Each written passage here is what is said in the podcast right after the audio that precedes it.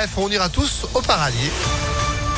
Juste après la météo et puis l'info, Sandrine Ollier, bonjour. Bonjour Phil, bonjour à tous. À la une, l'Ukraine accuse Moscou d'avoir recours à la terreur nucléaire après le bombardement ces dernières heures de la plus grande centrale d'Europe dans le centre du pays. D'après le président Zelensky, des chars russes ont ouvert le feu sur la centrale nucléaire. L'incendie est désormais éteint selon les pompiers. Je vous rappelle que l'armée russe a déjà pris le contrôle la semaine dernière de l'ancienne centrale de Tchernobyl alors que les pourparlers eux continuent. Deuxième session hier, mais Russes et Ukrainiens se sont uniquement entendus sur la mise en place de couloirs humanitaires pour évacuer les civils sans plus de précision. Une protection temporaire pour tous les réfugiés ukrainiens, c'est ce qu'ont décidé ensemble les ministres de l'Intérieur de l'Union européenne réunis hier à Bruxelles. D'après les Nations Unies, un million de réfugiés ont fui l'Ukraine ces derniers jours. Une grande majorité se trouve en Pologne ou en Roumanie. D'autres ont rejoint la France après un long périple. 52 réfugiés sont ainsi arrivés hier matin à Saint-Pierre-de-Chandieu, au sud de Lyon. Ils seront hébergés par des familles d'accueil. Au même moment, le préfet du Rhône, Pascal Mayos, a réuni l'ensemble des élus locaux pour coordonner les opérations à venir. Je vais euh, faire passer à tous les partenaires des réponses sur le parcours type, c'est-à-dire euh, quelle est la situation au regard du séjour, de la demande d'asile ou de protection euh, temporaire, les conditions dans lesquelles on peut accueillir les enfants, la scolarisation, l'hébergement, les dons et autres. Tout ceci fait l'objet d'une réunion de travail avec les élus du département du Rhône. Nous avons pour objectif d'accueillir dans les meilleures conditions possibles ces personnes qui fuient l'Ukraine.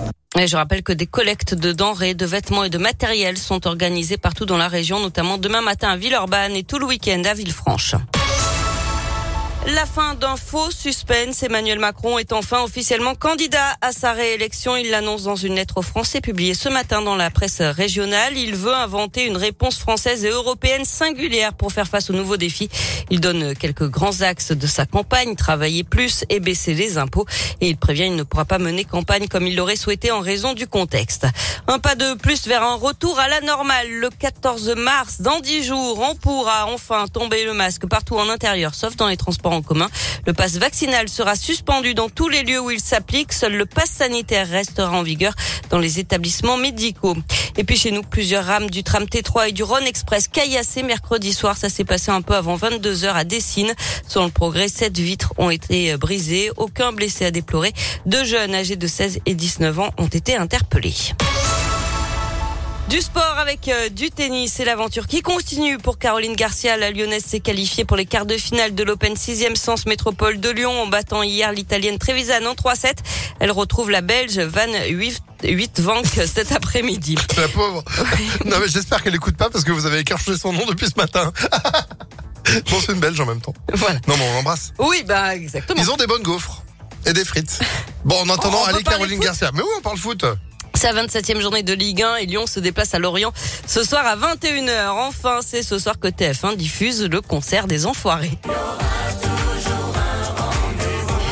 Concert enregistré à Montpellier sans public à cause de la crise sanitaire. C'est un manque à gagner de 4 millions d'euros. On retrouvera notamment Zazie, Patrick Bruel, Patrick Fiori, des petits nouveaux également, Jérémy Frérot, Camélia Jordana, Arnaud Ducruet et Anne Silla. Euh, des invités également, l'astronaute euh, Thomas Pesquet, le footballeur Kylian Mbappé. Et puis les retours dans la troupe de Garou et de Catherine Lara. Les CD et DVD du spectacle seront disponibles dès demain. Chaque vente permet de financer 17 repas. L'an dernier, ce sont 15 millions de repas qui ont pu être distribués par les restos. Et puis euh, les restos du cœur qui vont partir en collecte aussi euh, ce week-end. Évidemment, vous allez peut-être euh, les croiser devant les hyper et les super lorsque vous allez aller faire vos courses. Sandrine vous l'a dit, pensez-y, un CD DVD, 17 repas de servis. Il compte. Sur vous Mais ouais, ce soir sur TF1, ça va être un, un grand show comme chaque année avec Oui. des millions de téléspectateurs, évidemment. On aura l'occasion d'en reparler. Merci Sandrine. L'info continue sur impactfm.fr et on se retrouve à 9h30. À tout à l'heure. À tout à l'heure, 9h04 en attendant. C'est la météo et il fait beau.